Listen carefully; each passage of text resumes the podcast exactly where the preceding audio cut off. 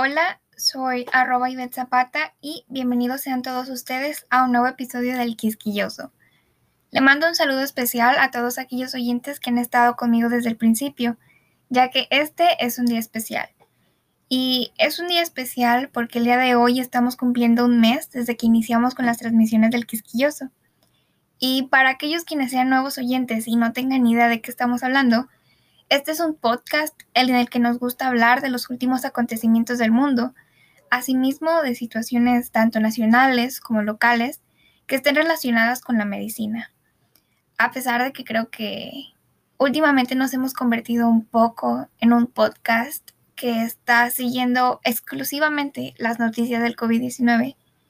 Y aunque en esta semana me complace anunciarles que la campaña de vacunación contra el COVID-19 sigue avanzando, el día de hoy quiero hablarles de una situación que se me presentó hace poco.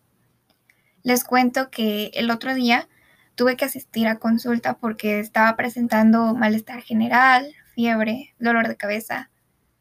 Afortunadamente no era COVID, ¿saben? Pero mientras esperaba mi consulta, me puse a pensar acerca del sistema de salud de nuestro país.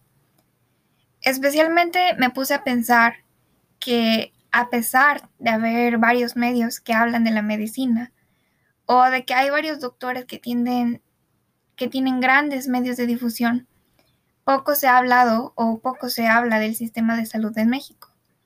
Asimismo, no hay mucha información que sea accesible y que nos pueda orientar al respecto. Así que se me hizo interesante que en el día de hoy, el día en el que se cumple un mes desde que inició este programa, poderles hacer una pequeña introducción acerca de lo que es el sistema de salud en México.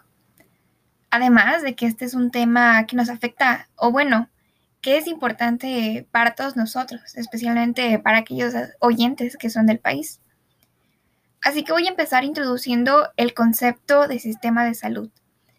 Un sistema de salud es ya sea un programa o una organización y personas que a través de la promoción y el trato buscan mejorar la salud de las personas. Por lo tanto, al hablar del sistema de salud en México, no solo se hace referencia a la Secretaría de Salud, sino que también a centros clínicos, a los hospitales, a la financiación gubernamental y no gubernamental, al personal médico y no médico, y todo aquello que favorezca el estado de salud de la población.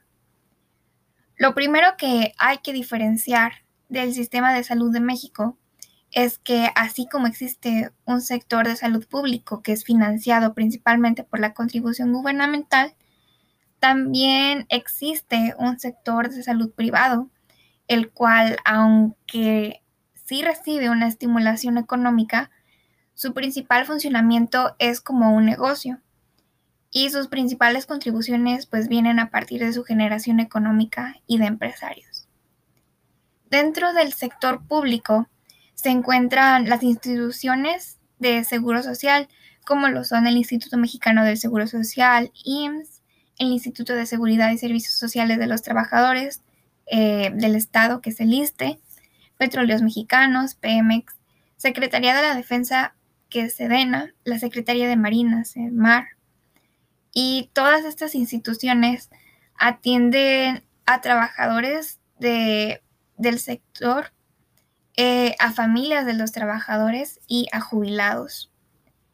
Asimismo, dentro de este sector público hay instituciones y programas que atienden a la población sin seguridad social, como lo son la Secretaría de Salud, Servicios Estatales de Salud, el programa IMSS Oportunidades, Seguro Popular de Salud y estas instituciones son para personas que son autoempleadas, trabajadores del sector informal o personas que son desempleadas.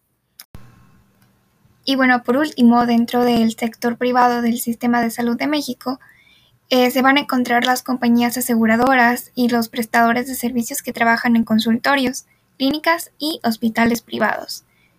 Eh, principalmente los usuarios eh, de este sector van a ser aquellas personas que cuentan con capacidad de pago.